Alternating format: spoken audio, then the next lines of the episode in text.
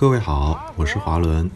欢迎大家收听这一期的翻转体育。这一期呢，我和人间指南播客的主播 HB 和 Aspring FM 的主播大西瓜一起录制了关于最近上映的电影《棒少年》的，嗯，算是影评节目吧。希望你们喜欢这期节目吧。那在这期节目正式开始前呢，我确实有一个请求或者说一个愿望吧，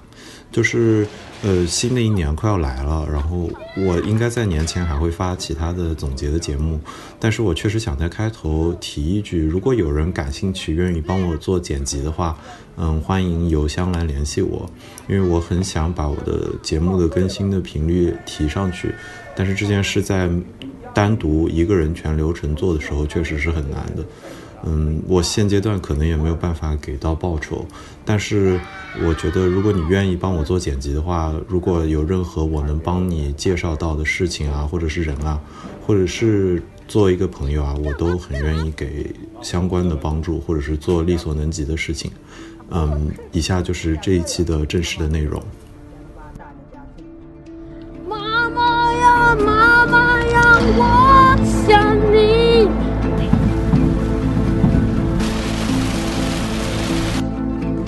浪费了很多时间。是啊，开这个。咱们真打一冠军回来看。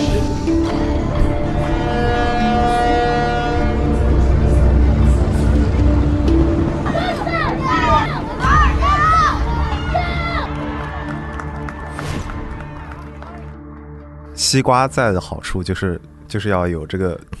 就是要融入一点 Aspring FM，融入一点人质，融入一点不靠谱的风格是吧？融入一点 daddy 梗了，daddy joke。对对对，爹值要高一点，不要像你做节目，就是每次都干货很多，就能够感受到你你做了很多功课，你很懂。我我就因为你上次做马拉多纳那期节目，我觉得这讲的很好。嗯，是的，是的，我那我也听。那期挺硬的，其实我觉得录这期的开头，我的性质是从是从婉莹在群里面开始喊开始的，然后我的印象深刻是说波比看哭了，然后去二刷了，所以我觉得不如波比先开始吧。不，我我我没有看哭，我没有看，但我但我二刷了。OK OK，呃、哦，我还想问一个尖锐的问题，就是你二刷的时候哭了没有呢？结果是，啊结果是你连一刷都没哭是吧？对啊，我一刷都没 你这个铁石心肠的家伙，我今天下午去二刷，我又哭了。OK，我我一刷的时候看得很开心，你知道吗？就我一刷的时候嗯。就就没有 get 到特别苦的那个点，因为当时我跟家人去的时候，我错过了前二十分钟，不过前十分钟样子，就我开始看的时候，就是马虎已经到基地了，然后他跟人打了第一架了，然后就马虎在那儿叫嚣我们要切手指头那个下，啊，对，那个就是他本身很好笑，就是马虎是一个非常有娱乐性的人。对对对，我第一遍看的时候我觉得挺好笑的，这个电影成就成在他选了这两个主角选的特别好，嗯嗯嗯，有个对立。特，别有故事性的两个主人。对，哎，现在会不会有磕他们俩 CP 的这个 耽美文学出来？等一 下等一下，我今天回来的路上就在想这件事情，这个还蛮值得一，而且他们两个真的风格就是一冰一火，就一个是长得秀秀气气的，然后沉稳内敛，然但是很对对弱气的，就嗯你可以把它搞成是一攻一受，对。对一个是那种基本上狂野的，就是就是一头野兽一样，根本无法控制的这种，就还非常好啊！这个是一个很好的 CP 的素材。对，我觉得就是因为他找了这两个人，所以这个电影给他加了很多分，就在这个两个人物上。我我觉得我第二遍看的时候，就花了很多时间在看那个导演技法。就是第一遍看完的时候，看豆瓣好多人说这个片技法好，然后我就第二遍时候更注意了一些，就还挺明显。就刚刚有人说马虎那个性格上啊，就他他后来第二遍看的时候，我就觉得导演用那段社会摇的时候那个感觉很好，就他每次都会用一段音乐是非常自然的，属于那个场景的背景音乐，让那个转场过去。还有包括那个对。那个房地产商在在旁边建楼盘的那个打桩机的那个声音用的就超级好，而且对对。对而且有而且是故意有好，几个这样的地方，都都非常好，甚至你都觉得，你像你刚才讲的那几个，你还可以就是你说是导演的技法，呃，是他事后就是加上去或者怎么样，有一些地方简直是神来之笔，你都觉得说就是天助我也那种感觉。你像那个是他他跟人吵完架去洗手，然后那个卡拉 OK 房间里正在唱《小石头》。对吧？那那那里有印象非常深刻，就是声音从另一间房里传过来，那个都不是配音的，这就是当时的环境音。然后他一边在洗手，一边一边气鼓鼓的就跟着唱了一句：“我是一颗小石头。”我操，那个就是整个人物一下就起来了。都我我看第一遍的时候就已经，我就深深的被这个导演技法所打动，因为他他是个纪录片嘛。因为我一开始我对纪录片的期待就是那种，嗯。对，你知道，好像非常平铺直叙的那种，没有什么花哨的这个手法在里面，嗯，就非常质朴，非常就非常质朴，非常真实的给你记录的一个一个这个棒球队的故事。他看完之后就觉得，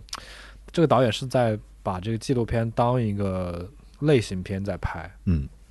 嗯，他可能在拍的就是在这个做这个后期剪辑的时候，就想往这个方向。去弄，然后他又遇到了两个非常合适的主角，嗯，加上他的这个这个团队里的这个负责声声音效果、配乐、录音的这些人非常厉害，加上摄影师也非常厉害，嗯，把这个整个视听效果做得非常非常好。我觉得这是远胜于很多我看的这个故意往这个故事片上去拍的那种片。我后来看了那个一他那个一席演讲，他好像一开始是是想像群像那样去拍的，就是就是拍每个小孩子大概占一点儿。但是后来就马虎进来了，马虎这个人物进来之后，就就可能视角就变成跟着他了，可能他的太突出了。我就我听导演描述的时候，我就在想，就是樱木花道就是那样，你知道吗？就是对对对是的，对对对对对对对对，就莫名其妙走进一个团队，你知道吗？对，就是一个人是一个人是非常莽撞，但是实力不怎么样；另外一个人就是非常冷静，但是实力非常高，打主力的那种。对，是的，简直就是这个这个人设太太浑然天成了，就是无数个热血少年漫的那个设定都没有这么工整的。那个梁小双还是梁什么双？梁正双，梁正双，梁正小双，他还是双胞胎的弟弟，他是王牌投手，这就是 Touch 的剧情啊，上山河野啊。但他只是华伦，剧情。华伦没有看过《棒球英豪》，对不对？棒球英豪，露出了困惑的脸。你们九零后是这样的，百分之九十的中国会看棒球的人，小时候都是看《棒球英豪》起的蒙。嗯，就安达充的一个漫画。啊，这这是你开始看过棒球原因吗？对，就它的大概的剧情是这样：就是我要带你去甲子园，这个这这个梗就是从这个来的，就是。他和他的哥哥两个人是双胞胎，但是都很喜欢打棒球。嗯，然后他为了让他哥哥去打棒球，去追棒球社的女经理，他就去打拳击了。后来他哥哥在去甲子园的那一天的路上出车祸死了，所以他才来打棒球。所以呢，他打棒球就是一直在挣扎，就是他要打的像他哥哥一样，还是要打出自己的风格。所以那个就是是是有有一个自我身份的挣扎在里面，所以这个整个这个漫画的最后最后的一个大梗，就是在决赛的连投三个球，把他的死对头给三振了。他投的最后一个球是直球，因为他哥哥是擅长投变化球的，他一直在学他哥哥。但他自己做一个臂力惊人的小天才，他是投投直球的啊！这讲的这个，我要要泪又要泪流满面，这是二十年前的老梗，这里不算剧透了。不是，那你在看的时候，你看第一遍的时候，是不是就看到小商那个双胞胎，你就立刻就想到了棒球英豪？对，我就我就觉得，就像我刚才讲的，说他们有 CP，对吧？就是你看，你也会想到流川枫和樱木花道，你也会想想到这个上山打野、上山河野，就是哇靠！我就觉得这个题材，如果我是一个拍纪录片的人，这样一个东西掉到我面前，就是就是捡了一个大宝贝。整个这个设定完完全全就是一个热血少年漫的故事，甚至比你故意去写更漫画。对，但他们最后没有赢啊！我我我不知道，我我那天在小宇宙那个评论里面看到有人说，就是他们他是抱着热血漫态度来看这部片子，因为他名字也很那啥，叫《棒少年》，而且我我印象中他有的版本的海报就是看起来就就是像日漫风格的，就真人都没有的，然后然后就是加上这个 title，结果进来以后说看到一半时候就很着急，是作为一个热血漫，他进度怎么是这样的？就不对不对，就还在训练上，一看进度条觉得不对。对劲，是吧？就就我觉得他们这个呃离热血漫差距最大的一点就是他们没有拍他们任何一场赢球的戏。嗯嗯对对他们其实在美国是赢了几场的，只是碰到那个上届的冠军，然后输的比较惨。，哦，是这样的，OK，对，就是第二场输掉了嘛，先打了一场热身赛，然后进入正式比赛，输输两场，然后小组淘汰了嘛。小组应该至少是要打好几场比赛才对的。嗯但你输给上届冠军也正常啊，就是你这种，你队伍也不整齐，然后有三个主力都因为超龄根本不能上场。嗯哼。嗯哼，而且我一开始我觉得他们去打比赛的时候，我也可能是我第一遍看的时候，就是少了前十几分钟的情感铺垫了，所以我在看的时候，我当时没有觉得他们能在那个比赛打出什么东西，我就觉得我说的不好听一点啊，就是你他在征收孩子时候的标准就是只要你够穷就可以，或者你的家庭情况够那啥就可以，跟人家就是装备精良，可能父母都是运动员出身的美国的优秀的冠军对比，肯定是不行啊！就 就就我完全没有想过他可以，所以我感觉我我第二遍看的时候我才跟上了，说啊，原来就是就算实力上差那么大，但是他他们教练有铺垫过啊什么，所以他们可能真的会有那个期待，说我们可以拿冠军之类的。但整个这个电影的格式上是按照一个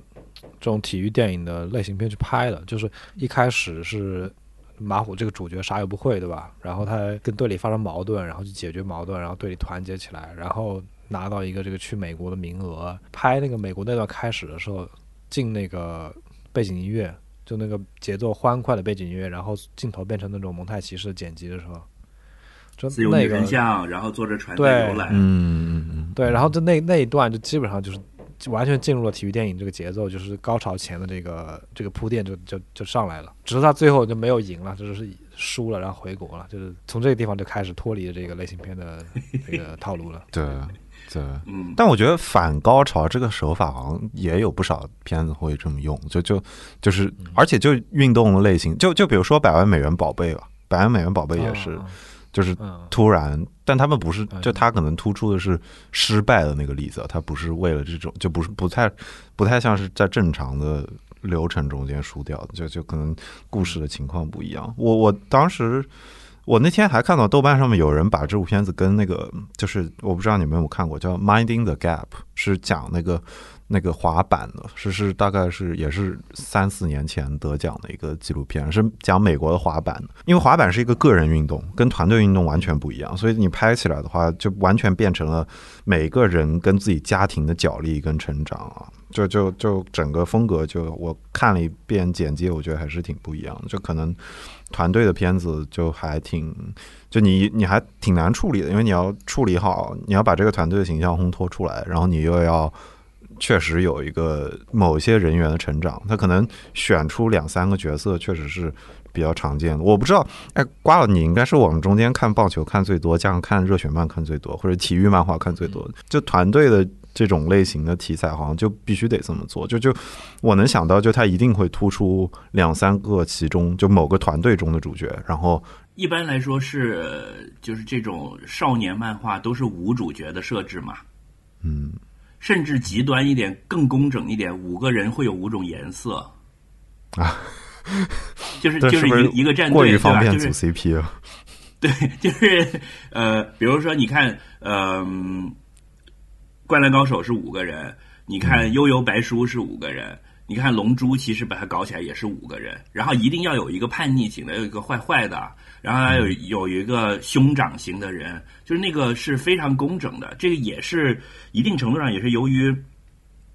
漫画家也受那些编辑啊什么的控制嘛。但棒球真的不太好搞，因为棒球首先场上的人要比较多一点。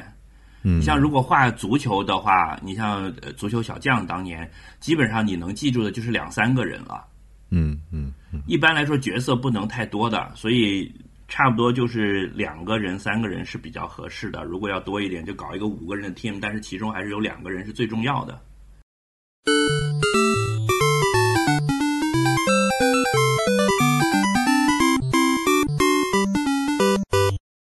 哎，你们两个都不看棒球的，对不对？我确实呃，我以前看过，而且我以前有段时间玩棒球的游戏，棒球游戏对实实况力量棒球嘛？那个还是、呃，不是都都没有那么后期很早的那个红白机上红白机那个棒球对不对？对那个我玩了好久，啊，对，那个我我也是玩那个，我基本上棒球的规则就是自己玩那个游戏学会的。我是那个学的，对，对对对，还还挺有意思的。然后我是觉得这个这个电影我，我二刷，我第一次看的时候，我就觉得我我有一个非常突出的感觉，就是它可以解读的点真的好多呀，就是好丰富啊。比如说，它都没有没有展开，你看，呃，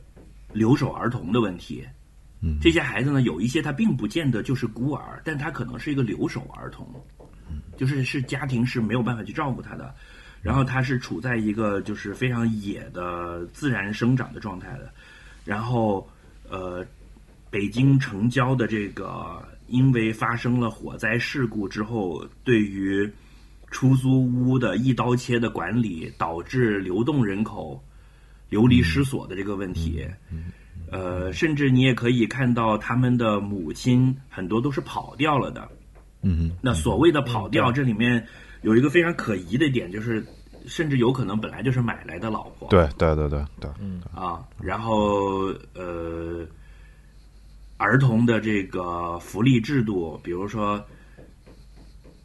那个上学的问题，对，呃，小双他说他的哥哥送给别人了，因为家里穷，把孩子送人了。然后我当时就想，这东西可以抢的吗？这是不合法的吧？可以把小孩送人的吗？理论上你应该是送给福利院，然后再去领养，对吧？但你可以看得出来，其实，在我们农村这些事情还挺普遍的。就是我他那个送人，其实他有个点，就是很多人发现他那个讲的时候嘴型是卖掉了，是卖了对，其实就送卖了，哦是吗？哦对，卖了个儿子给别人。啊，嗯。他，是把它修音修成送了，就规避一些这些敏感点嘛。嗯。就我觉得这个片子，呃，我相信导演不是因为大大咧咧没剪掉，而是他就故意放在里面啊。比如说那个郭教练也说：“你你，我再打你。”也就是说，他平时是挨揍的，但观众可能不太会能接受说这些小孩在这挨揍。但你看马虎那个样子吧，不揍也不行，确实有的时候也该揍。我我觉得观众挺能接受挨揍吧。等一下，我我觉得我觉得国内观众还是挺接受，就实在训不了，还是要打两下的。这这个就这尤其像他野成这个样子的，就是该打的。我觉得，尤其是在这个体育队里面，对对对对对，运动队对这个体育里面，体罚是大家应该是接受程度比较高的。对，好了或者就是那那种就那种就是两个人不对付，就是甩下帽子就我们俩出去外面见，就就打一下。这种我觉得对，在你看，运动队里你看这个这个电影里有有两次表现了这个东西啊，就是马虎跟别人打架，而且是在有有一个是甚至就在球场上，大人应该是在旁边是看着的，好像他们对，孩子这种是对一定程度上是放纵他们的，就不会像现在，比如说我我也说不好啊，因为我没有小孩儿，但我看到的现在的学生家长好像对孩子是那种哎呦摔一下就稍微蹭一蹭就不得了了的的那种感觉，我觉得他们还挺野蛮生长的，在呃在宿舍吵架说。就用拳头打，那说带棍子也行，好走，然后就进去了，就把门一关，然后就听到里面咕咚咕咚咕咚，然后我当时觉得哇靠，这场戏太妙了，因为男生男孩子的成长中就是有这种事情的，就是对甚至有很多两个人感情很好，就是打架打出来的。就我特别喜欢那一部那那那一场，就是那个女老师要拉着他们要和好，还有跟大宝说是不是朋友？不是，是不是兄弟？是不是兄弟？那段超级棒。还是不是队友？不是就不是，然后好，我们就走了。我靠，我就哎呀，这太棒了，是那种鲜活的感觉。对，就是你每一个男生，我虽然华伦，我看你就是也是斯斯文文，但是哦你小时候也一定也有过想打架的时候，对吗？肯不是这肯定有啊！我我我小时候真的就就，而且都是那种很奇怪原因啊。就是我记得有一次跟人就是一起跳长绳，参加什么年级里的长绳比赛，然后我们就抢什么哪个人甩绳这事儿，然后就开始。就打起来了吗？对啊，就就开始就开始在操场上拽那个绳子，然后然后就打起来了。而且这个在学校里很常见，我天！对，我我觉得就是这个片，我给这个片给我的其中一个感动，就是我在这些人的这个童年里看到自己小时候的状态，就是就一区别于现在我看现在小孩的生活状态，嗯，你觉得现在的小孩是被过分的保护了，对吧？就我的生活中就见不到这么生动的小孩的这个生活了。嗯，就我认识你觉得生动指的的是什么就第一场戏一上来，那个马虎就吃饭排队的那个问题，就那一帮小孩儿就就在排挤他嘛，就说要按就各种要按号码来，嗯就你能看到一种野性被社会规则是如何驯化的。就是我第二次看、看到这个角度，就比我第一次看的时候，因为马虎他是他像他像一头野兽来到人类社会一样。嗯嗯他有很狂野的一面，就他是不能接受任何东西的。就像你养个小狗，小狗最开始就是养熟了的狗是知道吃饭要在盆里吃，要坐呀、握手什么的，会有一些 trick。不是，等会儿跟你们两个人聊聊到狗，我就觉得这个话题会往奇怪的方向转。为什么？你们两位都在不同节目中发表与狗相关的奇妙观点，你你不养宠物的对不对？不一样。你你你养过宠物，你就会发现，就是它里面真的有很多你能观察到人性的地方。嗯就因为说起这个规训对，对我不知道你有没有注意到一个点，就是马虎他即便这么皮，他就就是干啥训练不好好练，干这个打架啊、什么吵架之类的，但他跟教练说话的时候，他被规训的那些细节他都有。是的，比如说教练训话的时候，把脱帽拿到左手，他一定是用左手托着那个帽子对，帽子，是然后训完帽檐朝外，对，训完一定是鞠躬说谢谢教练。嗯，对就这些点，虽然他很皮吧，他这些点他都被训规训的很好很好。这一这一点是我本来想讲说，这是棒球跟别的运动不同的地方。嗯嗯，OK，就是我我我作为一个看棒球的人，我觉得棒球和足球、篮球、别的球不太一样的地方，就是在于它的这种呃讲规则、讲集体这种规训的成分比例要要略大一些。就你看那些呃漫画里面。通常棒球队的人走出来都是土土的，是因为是全部要剃光头的，没有那么有个性。然后就在跑在一起排队啊什么。你像这个踢足球啊什么的，还有还有这种，呃，古惑仔啊，有有点有个性，因为你技术好，你就你就横行霸道。棒球没有这一说的，棒球都是一来了老老实实先拿个扫把扫地，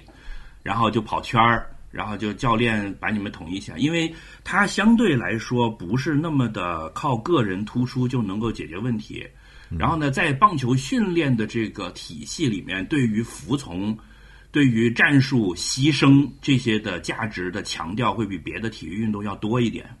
OK，OK，有有例子吗？我我觉得有有一种可能是因为我们接触的棒球文化大部分还是从日本来的。从中东亚来，有可能是这个原因。对，就是日本的这种集体文化和规训的这种状态是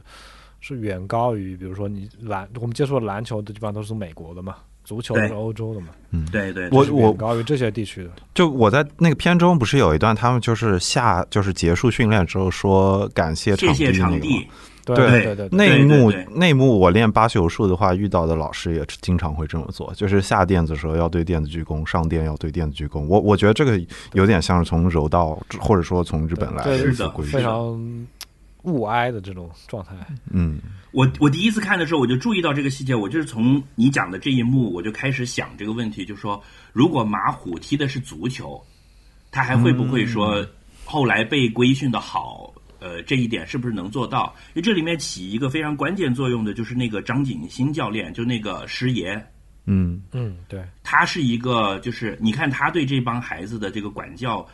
哇，我真的很佩服。就是他又有耐心，但是他又不是那种过度的宠爱的，他会非常的有度。有的时候知道你们在打架，就让你们去打，因为反正男孩子。然后你看他们在背后也会讨论，就是说马虎这个得治一治，要给他树立威信，但是呢又不能把他的威风太杀了，因为他那个锐气还得保持着。他以后是一个打主攻手的一一一个人，对吧？你看那个小双就是一个沉稳冷静投手，因为棒球里面投手是要非常有头脑的。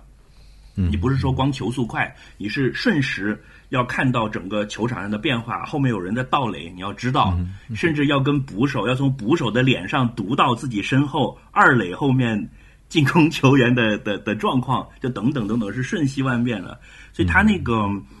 呃，给我的一个想法就是，我看到了那个马虎，还有就是当时首映的时候，不是导演也带了他们两个一起来参加首映式嘛？我在网上看那个视频，就马虎非常的规矩，就像刚才 H B 讲的，就是站着，他是站得笔直的，然后把那个帽子用左手这么托着，他就觉得他是代表中国棒球的这个形象。然后我我看了这几个，我就在想说，是不是棒球这个运动本身的这个特性加成会多一点？当然，你像刚才我们也说了，那个体育训练肯定有体罚的。我相信，就算是足球队、篮球队，可能在教练的管理之下 也会有这种。但是我我总觉得就是模模糊糊的有种感觉，就是还好他们打棒球，可能对这一块的那个东西会多一些，尤其是融入集体的那种感觉。我有个因为不看棒球的问题，就好奇，就是为什么他们一定要戴帽子？就是戴帽子这个点是从什么时候来？就其他的部分我都懂，但是戴帽子就是我一个我作为不看棒球人来说没有办法从竞技角度理解的一个点。就这东西对你的竞技没有什么帮助。因为棒球的球很小，然后呢，在球场上打的时候，有的时候你那个球从高处来，太阳闪会晃眼，你就会看不见。就会打，就会伤到人，所以呢，就一定要戴帽子。但是后来越来越发展的，就变成进场之前衣服穿整齐，帽子一定要戴上，变成一种礼仪。嗯，就你进场的时候，人不可以站在这个球场上没有帽子的。就你看，有的时候那个呃打者打完了，就就飞奔去跑垒，对吧？然后帽子就中间就掉了，但他已经踩到垒了之后。比赛停下来，他第一件事就是回去捡帽子。嗯，这是就是几乎每一个接受棒球训练的人变成他一个本能反应，就是帽子掉了，第一件事一定是捡帽子。对，这这还挺就这这种东西，你在足球场上跟篮球场上都不太会，就没没有至少没有那么强调。可能真的是光照上这里带来的区别，其他地不然的话，我就觉得帽子是一个很象征着礼貌的一个，就就完全是我觉得完全就像礼貌一样，你必须保持衣着整齐，其他我看不带套。特别需要。对，还有我我我理解这这套东西就非常的日本，就是它是因为就日本文化对棒球的改造而产生的，形成这么种定式。对，包括那个那个里面不是也有写了一笔那个裤子的那个事儿吗？嗯，对。啊，就是他哭的很惨，说为什么他的裤子烂了要穿我的裤子？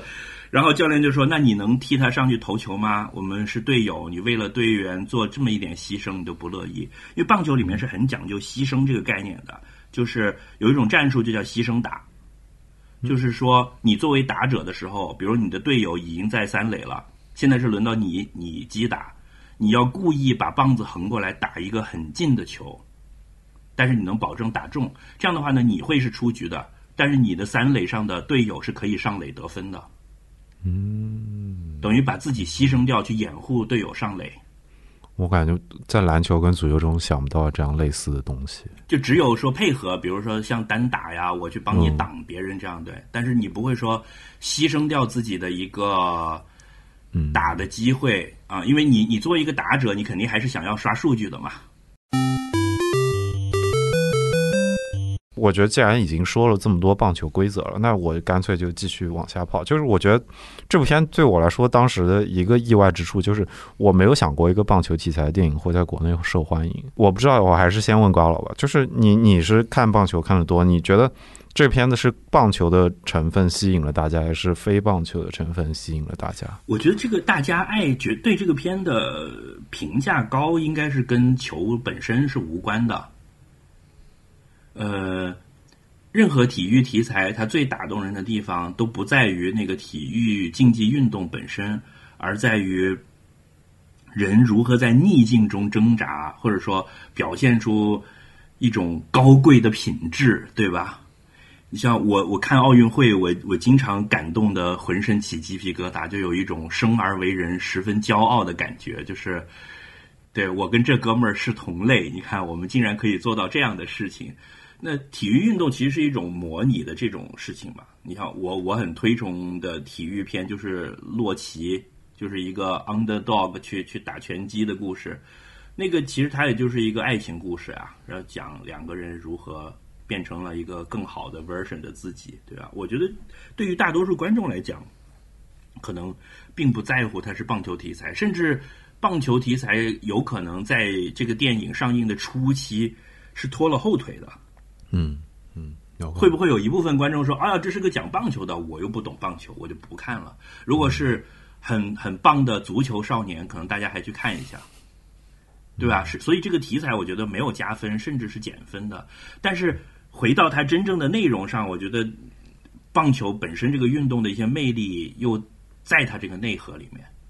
嗯，像我们刚才前面这一段讲的那些内容，我觉得是是有在帮到他们。比如，如果是他们打的是冰上曲棍球，那马虎就厉害了，我操，那就是那种打架第一名。冰上曲棍球的打架是所有球类运动里最好看的。你在 B 站上看很多那种集锦，就是美国职业联赛的各种打架场面，是吧？又有棍儿，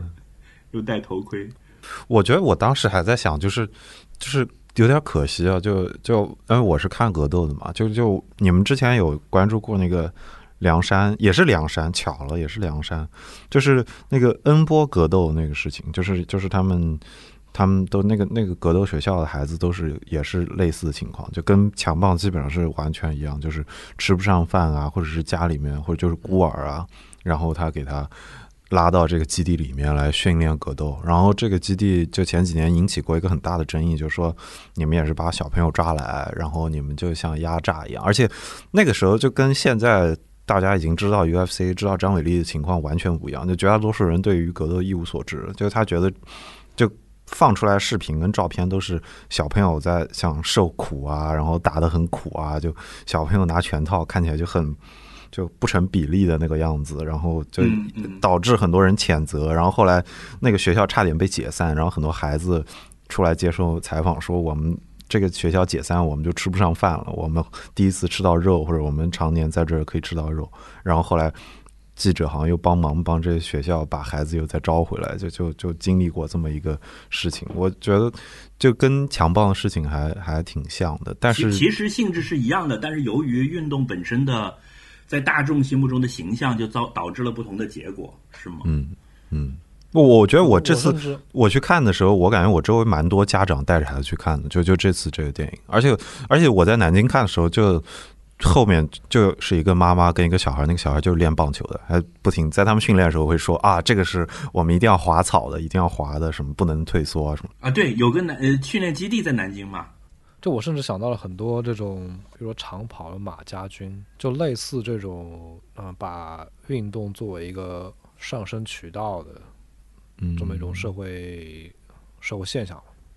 嗯嗯，就是我我觉得这个片能成功，是因为呃，中国观众非常接受这种社会现象，就是大家觉得，嗯，把运动作为一个这小孩子脱离穷苦、脱离这个呃孤儿状态这么一种，嗯，这么一种奋斗的个奋斗的方式。对，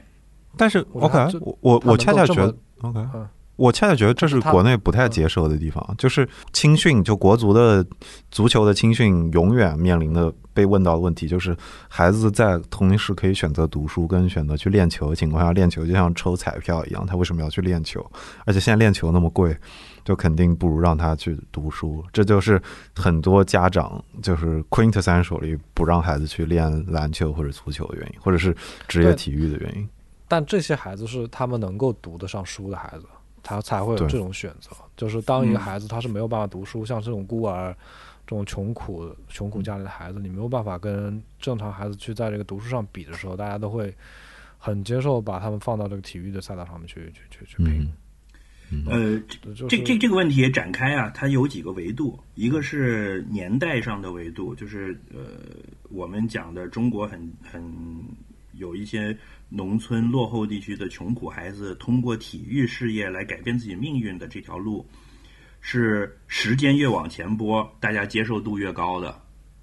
现在可能就越来越少了。比如说，现在即使是农村孩子，他他也可以去打工啊什么的，也不用去受那个苦，吃那个吃那个苦，受那个罪了。第二个维度呢，是本身项目上是有区别的。中国因为原来有举国体制，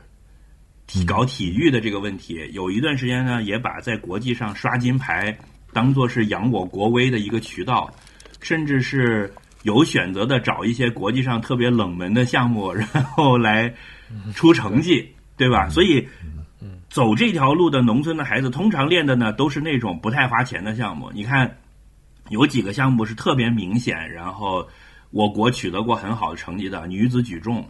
女子柔道、什么女子曲棍球、沙壶球什么之类的。反正什么冷门没人玩，我们就去搞，短期见效，就能在奥运会刷块金牌，就体育总局拨一笔钱搞起来。我觉得女足女子举重是真的是最典型的。前两年我记得还有一个报道，就是说奥运金牌选手退役了，在澡堂子搓澡。我不知道你们还记不记得这个新闻？呃，因为他搞完了之后，他其实是一身伤的。嗯。这个这种事儿其实挺多的。钱东德还有一个丑闻，就是说都给他们一起打雌激素、呃雄激素之类的。对对对对。呃，但这个事儿其实。在棒球这个事儿上，是是就又完全反转了，因为棒球是一个，在中国有一种说法是说，中国一直没发展起来，就是因为棒球运动费钱太多了。对，小孩儿，他里面拍一个细节，就那个广那个珠海那个老板说花了一千万对对对对 对，然后两年铲掉了，两年拆掉，对，这个运动是非常贵的。呃，他要你想一个球员要用的东西，球、手套。然后，各种护具，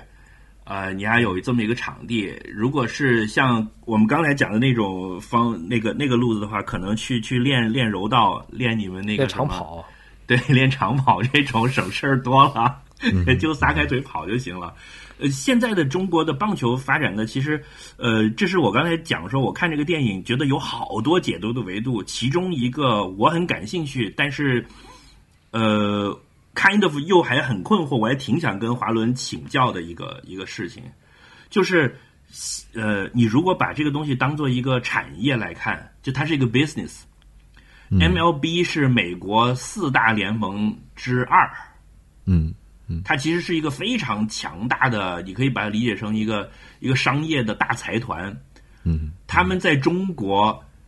做这个事情，其实我也挺佩服的，非常耐心。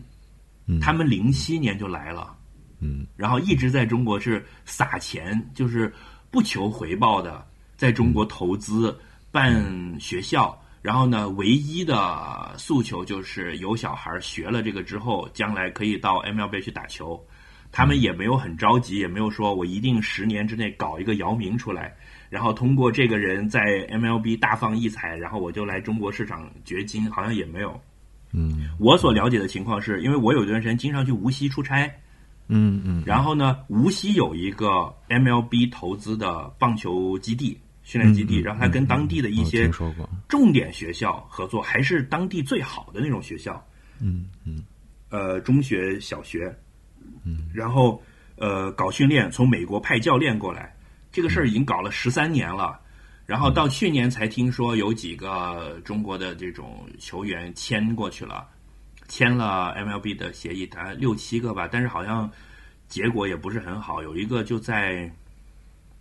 匹兹堡还是大尔巴尔的摩打了一年，他就退了。嗯，后后来好像被卖到了日本吧？嗯，卖到日本的某一个什么什么队，然后就呃，因为我以前呢一直有一个。也观念就是说，中国的经济发展现在到现在也已经就是我们伟大什么中华民族伟大复兴是吧？就是全面小康已经起来了。那正常来讲，从产业经济的角度去看，最开始是衣食住行，现在卖车也卖完了，卖房也卖完了，接下来文体娱乐方面的消费就会要往上升。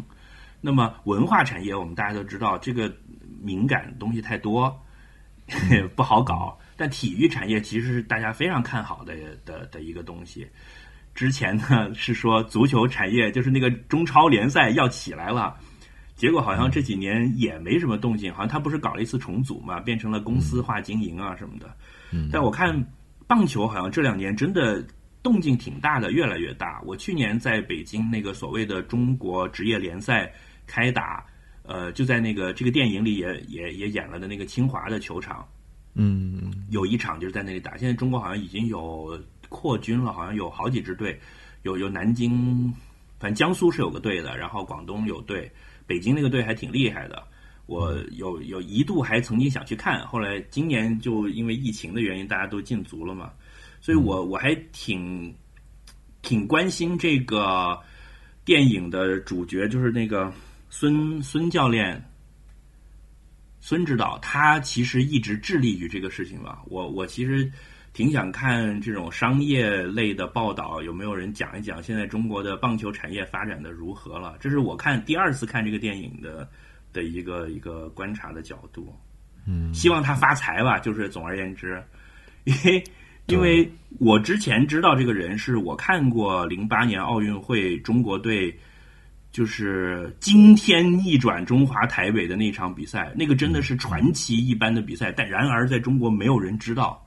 打到第十二局惊天逆转。因为中华台北在世界上是算强队，中国中国棒球是完全对对对对多少名开外的一个弱旅。对对，九局打完，然后加时，然后加到十二局惊天逆转。我靠，那个。相当牛逼！听众们如果感兴趣，可以在 B 站上搜到这场比赛。嗯嗯，我我记得我知道那场比赛，反而是就是有一次有人发在虎扑的那个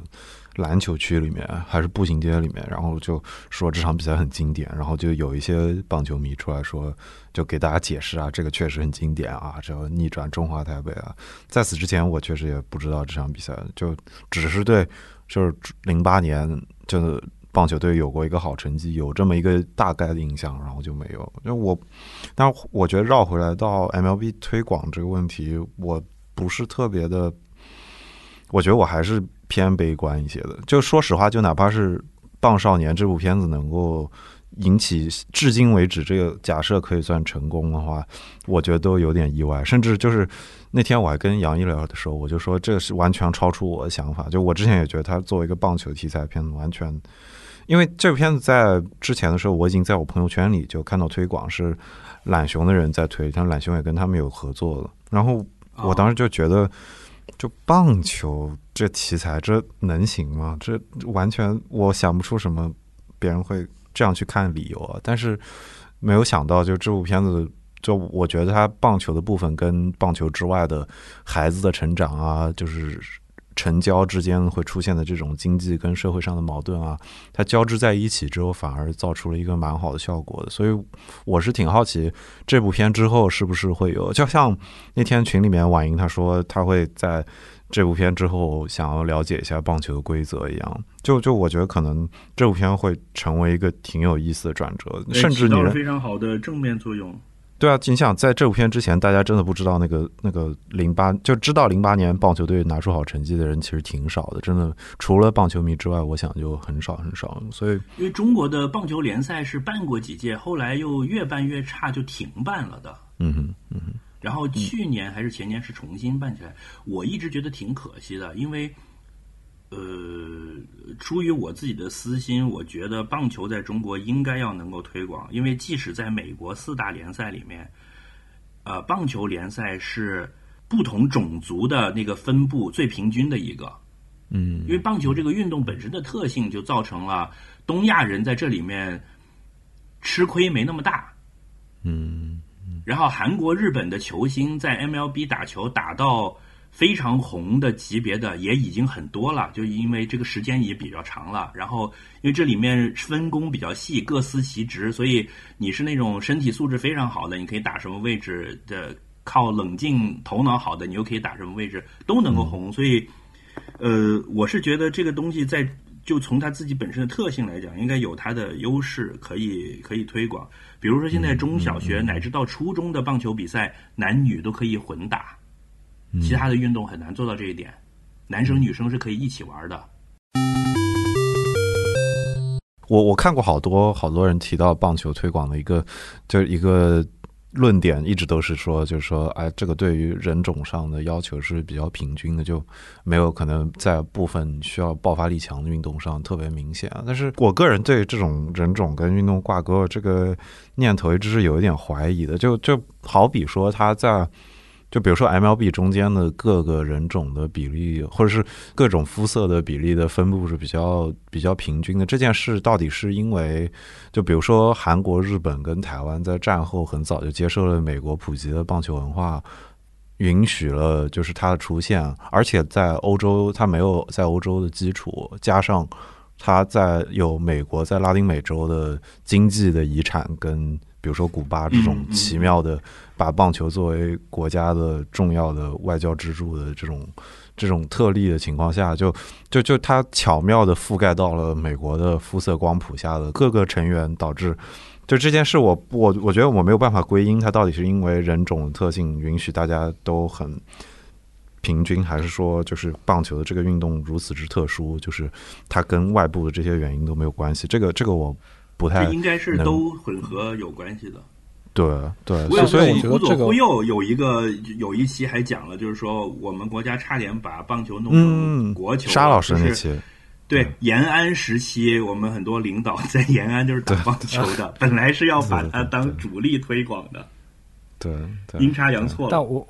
我是觉得这个运动在中国现在推广是很难的，就是你比如说你想。以我们现在的景面说，中国要有一个联赛，要有一个嗯，这个棒球的热潮，但是首先得要有足够多的小孩儿打打棒球才行。对，就是比如像乒乓球、羽毛球这样，你只有这种全民都能够打得上的运动，你才会有那个金字塔尖出现。嗯，就但是棒球这个东西要推广，真的太难了。我觉得，就就中国现在的现状水平来看，首先你在。穷的地区是没有办法推广的。你我们刚刚也说了，这个东西成本有多高？你要一个大场地，然后要要多少的这个装备？你在富的地富的地方，就现在这个学生这个内卷程度也是不允许他们有多少时间投入在这个课外运动上的。而且你在比如说北京、上海、深圳、广州这个地方，你要比如说呃小学小学生打棒球。你比如说，在学校半小时车程附近的地方，你要找一块球场，这个就很不容易了。参运动参与者就逐渐还只能限定在那些精英阶层的小孩，他们有闲有时间，然后能够呃，就是去到这样的场地去参加这样的活动，或者就像这个电影里这些穷学生，就穷小孩，甚至都上不起学，他们作为这个呃爱心社会福利，把他们拉到这个这个体育产业里面来。对。就这两这两拨人，我觉得就是你一个运动在一个社会里面推广，靠这两种人是是成不了的。对我，我觉得我举一个例子吧，就是我觉得就是这些运动，很多时候很多运动能够在当地有一个很好基础，真的是需要历史跟各种原因交杂在一起。就比如说棒球，在美国哦，在韩国、日本跟台湾，或者是或者是橄榄球和关该就是他们是需要，就是他预先就已经先有一个强大的就是。比如说很热爱这项运动的群众的基础，然后才催生出有人就觉得我不打就不行，这这就是我生活中一部分，我一定会去玩。但是，这是我觉得，其实绝大多数职业运动在国内推广都有这个问题，就是中国其实以前是没有这个运动的基础的，就是不管是出于什么样的原因，就比如说你把武术改成套路啊，或者是你就是就是就是大家都没有时间，或者是大家的体育被完整的计划过，就变成就你你想象一下，就是我们我们从小到大的那个学校里面都叫操场嘛，就操场这件事，就是。你跟那你跟你比你你想想想，你跟美国人解释什么是操场，就是直译操场，而不是 playground，这中间就就已经能够显示出，就是这个中间是有一个计划的特色的。虽然说我印象中就是广播体操这个事儿是来自于日本，但不是中国。就就你如果你没有办法让一个运动从某种文化的层面上落地的话，他想要在一个社会中推广起来。是挺就成本非常非常高的一件事，就像是几乎就像是一个社会要接受一种新的娱乐方式一样，就好比国内已经有快手的情况下，播客成长起来是花了十多年，对不对？我也不是，我也不是说啥，就就 杨一流泪了，好不容易，对，就就而且而且这还是在他们不冲突的情况下，不像棒球跟。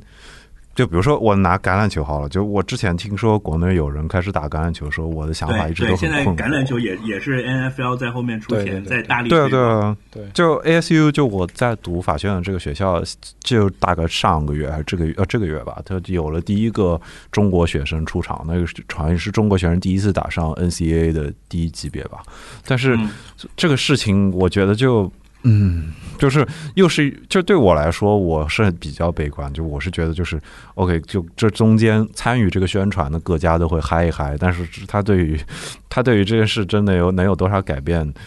就好比我作为一个很喜欢体育的人，我在听说在中国有人对打橄榄球感兴趣，尤其是送孩子去练橄榄球，就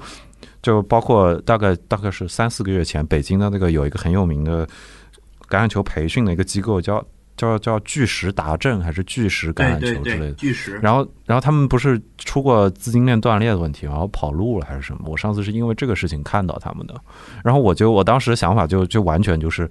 就是为什么你会在中国打橄榄球？为什么这个孩子会在中国打橄榄球？就是他的职业前景是什么？他完全没有职业前景啊！就是你你得有。你在中国有一万个打橄榄球的孩子中间，那中间那一万个中可能有一个或者两个人有可能打上美国的大学联赛。那在此之外，就更更不谈职业的前景了。这还是在外部的资金在不停的催熟他的情况下，所以我当时就很刻薄，我就说：“OK，你们是不是就只是为了让孩子去上美国学校？就除此之外，我想不到合理的理由说我会送一个孩子去练橄榄球。就站在培养他的身体素质跟下去的这个金钱跟成本上，我是没有办法理解这件事。但是，这也这是这是一个很好的理由啊，就是你现在可以说将来可以靠这个去申请美国的大学，能骗到很多北京的家长斥巨资送孩子去学的。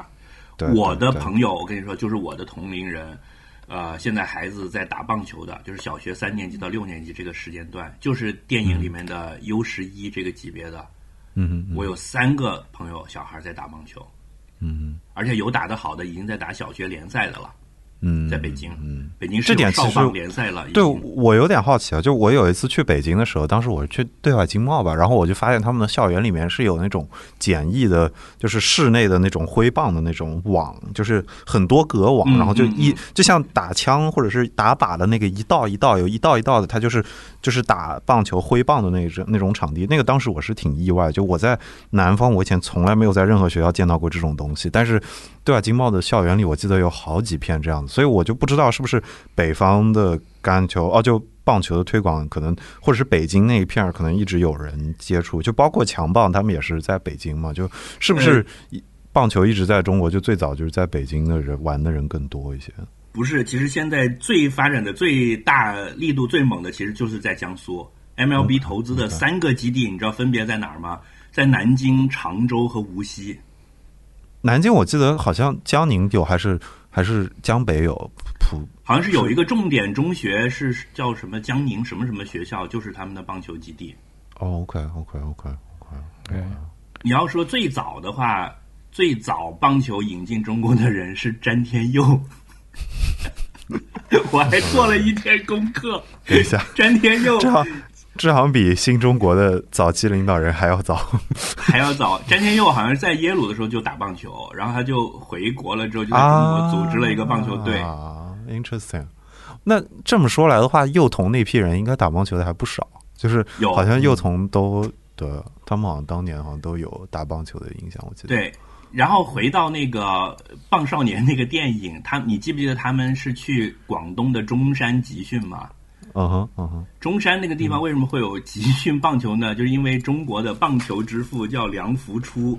就是那个地方的人。然后他是早年间跟他爸爸旅居日本横滨的，他从小在横滨长大。梁福初牛逼的地方在他在日本的时候组织了一个中国人的，就是华人的棒球队，然后曾经连赢过两年的横滨市棒球联赛的冠军。就是扬我国威的时候，就大概在上世纪初吧。然后他后来回中国了以后，也在就是一直在做棒球教育的这个事情，嗯，就是组建球队呀、然后呃修球场，然后找一些小孩来学，然后把他们培养成球星，然后把他们卖到 不叫卖，送到国外去打球和念书。但你你想啊，就是刚才我们讲了说，在中国推广这个运动会有各种各样的困难，水土不服，太难了什么，那总比他们那时候容易吧？嗯嗯，容易多了吧？嗯你这么一想，就觉得整个环境已经完全不一样了。我觉得不见得。不一定，我觉得不一定，就是竞争也不一样了，就是就好比你比如说 MLB 好了，就你想要一个中国孩子打到那儿的话，就是它的难度实际上某种意义上是比一个多米尼加的孩子打到那儿难度大很多的，就是就是就 MLB 在多米尼加，在什么这可能古巴吧，或者是对，反正多米尼加是个很大多米尼加是他们基地，的的的一个输出口大对，就他们是有那种像 farm 像农场一样，就听起来像人口买卖，但不是这个意思，就是说，就是小孩子一批一批的送成，让他们去练，然后让他们就看有没有机会长成，然后甚至当地就会形成这样一套产业链，就是完整的从经纪人从小就开始，就是开始瞄准这些小的孩子，然后就全程送他吃，送他住，让他长成了以后，可能未来你签合同里要给他百分之十啊，这种就跟非洲的孩子踢足球类似，对。对，只要能进这个联盟，基本上首先是一个饭碗，就是你即使不当球员，你也可以当球探，可以当球星，对吧？呃，当当当教练、助理教练，就可以围绕这个产业去打工。中国孩子，你想，首先你要找一片好的场地、好的教练、好的团队、好的器材，这些事情反而比一个在多米尼加的孩子要难很多。就是他的产业从来没有向你倾斜到有一整套的产业链为你服务，给你提供一个。球员长成的快速渠道，这其实本质上跟就比如说一个在国内打篮球或者踢足球的孩子遇到的困难是类似的，就是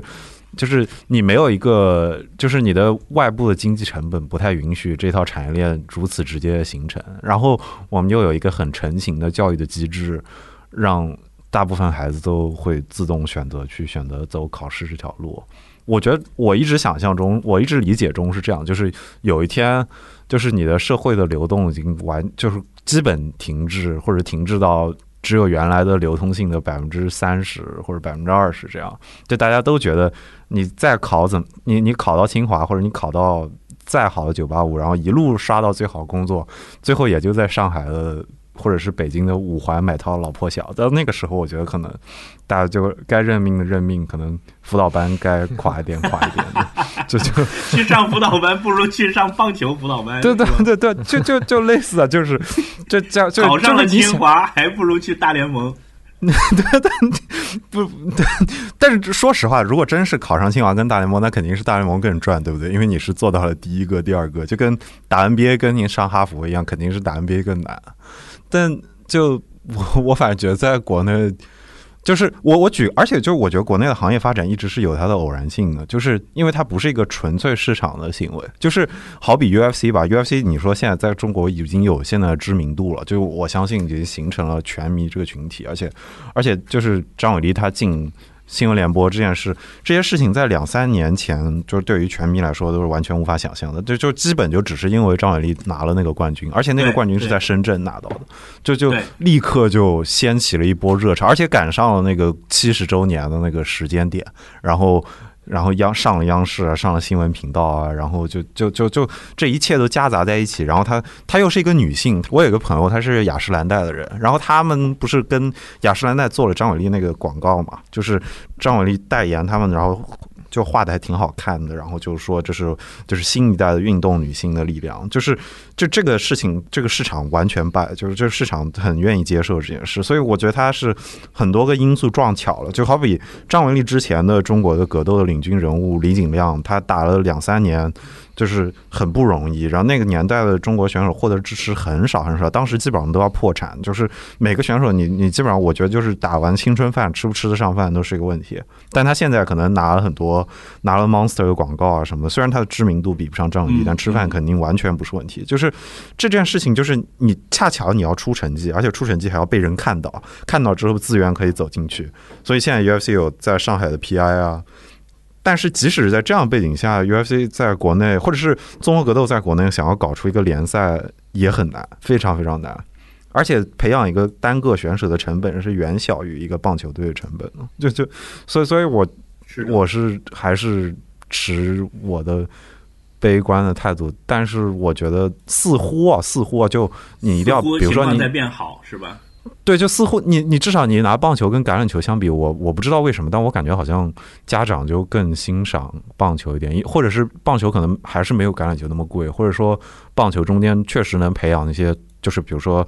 要牺牲啊，要团队精神啊这些精神。就你想象，我我有点 cynical，我有点世俗的想说，就是对于一个中国家长来说，就是让孩子更愿学学的更听话一些，是一件多么美好的成本，就是完全他比去练 UFC 对家长来说吸引力要大一些，是吗？对，又又懂礼貌，然后 又会戴帽子，还要从小就教会小孩穿自己衣服，然后要嗯对人要鞠躬，要要会做牺牲，这个事情哎简直就对，说到这里，我要补充一个知识点啊，世界棒球名人堂，呃，到现在为止的全垒打王，就是有史以来打过最多支全垒打的是一个中国人，毛凡是是什么背景，什么情况？是王王贞治，是台哦，湾的。是台湾的，对对对对对对他后来在日职打了很多年，然后退休之后带领日本国家队拿了世界冠军，所以在日本也是家喻户晓的英雄人物。然而他是中国人，嗯嗯嗯嗯是不是又觉得比 UFC 更进一步了？而且他老家是浙江哪儿的？好像是他他爸爸还还带他回过老家去祭祖，这样子。嗯，我是我是希望这个运动能起来了，我我是挺希望，因为我我觉得。就是我觉得我们已经快走到那个点了，就是经济的潜力，你想要向下挖的潜力就已经，就就不管是你接不接受，你都要允许文体向更多元化的方式去发展了。但是这个所以所以你看，我们还是比较保守的，就是我们都替老美操心，觉得是不是不太能成？但是他们在我们今天谈话前十三年就已经拿着真金白银跑到中国来投资了，说明他们比我们乐观。我不觉得他们乐观，我觉得这只是他们很傻的以为这里有很多钱可以赚。就是就是就是你以为你觉得零七年很早，但是零二年的时候姚明已经进 NBA 了，然后就是 NBA 吃中国市场的红利已经吃了五年了，然后 MLB 才跑来。你要比起斯恩八十年代就来，他们早就来晚了。如果他们八十年代跟九十年代 MLB 跟 NFL 的人就来，也许情况会不一样。但是这个就，我觉得他们其实恰恰是已经错过那个窗口之后，亡羊补牢了十多年，然后还是不太有用。就就嗯确确实实，他如果能挖到中国市场这种金，确实是对他是好的。但是就这个事情真的是难的。就就我举个例子就好了，就是你比如说在美国吧，就比如说 NBA 或者是棒球队或者是各项运动的职业运动队，他们都很容易。我要拿播客来举例子，我最熟悉，就是一个一个球队本地球队就可以有十几个，甚至十个左右的吧，就是他他围绕这个地区的最大的棒球队或者是呃篮球队的播客，而且有稳定的有人去听，可能每期的收听量都有上万，说不定。或者是好几千，虽然好几千，但是就跟他互动的人数，他粘性很高。那这这这种环境，你让就是你比如说中一个中国的球迷在。在在他喜他支持，好比他支持骑士队吧，骑骑或者不不骑士太太有名了，他支持什么